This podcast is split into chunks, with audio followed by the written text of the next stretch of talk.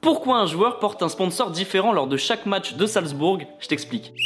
À Salzbourg, depuis 2017, tous les joueurs portent le même maillot, sauf un qui porte un maillot avec un sponsor différent. What? C'est le plus jeune joueur des 11 joueurs présents sur le terrain qui a le droit à ce traitement de faveur. Et la raison, elle est forcément financière, ça permet d'apporter de la visibilité à une marque locale. Sachant que le club appartient à Red Bull, forcément le sponsor principal qui est sur le maillot, c'est Red Bull. Sauf un joueur qui du coup a un sponsor différent. Stefan Reiter, qui est le directeur général des affaires du RB Salzbourg, a donné une explication.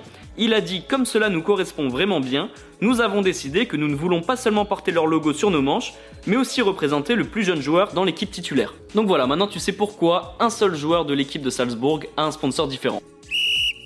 Les amis, rendez-vous demain, même heure, même endroit pour un nouvel épisode. Si ça t'a plu, n'hésite pas à t'abonner, activer la cloche, liker et surtout mettre 5 étoiles. Et oui, j'allais oublier, si t'as une question, peu importe laquelle, il a jamais de questions bêtes, pose-la en commentaire et j'y répondrai dans un prochain épisode.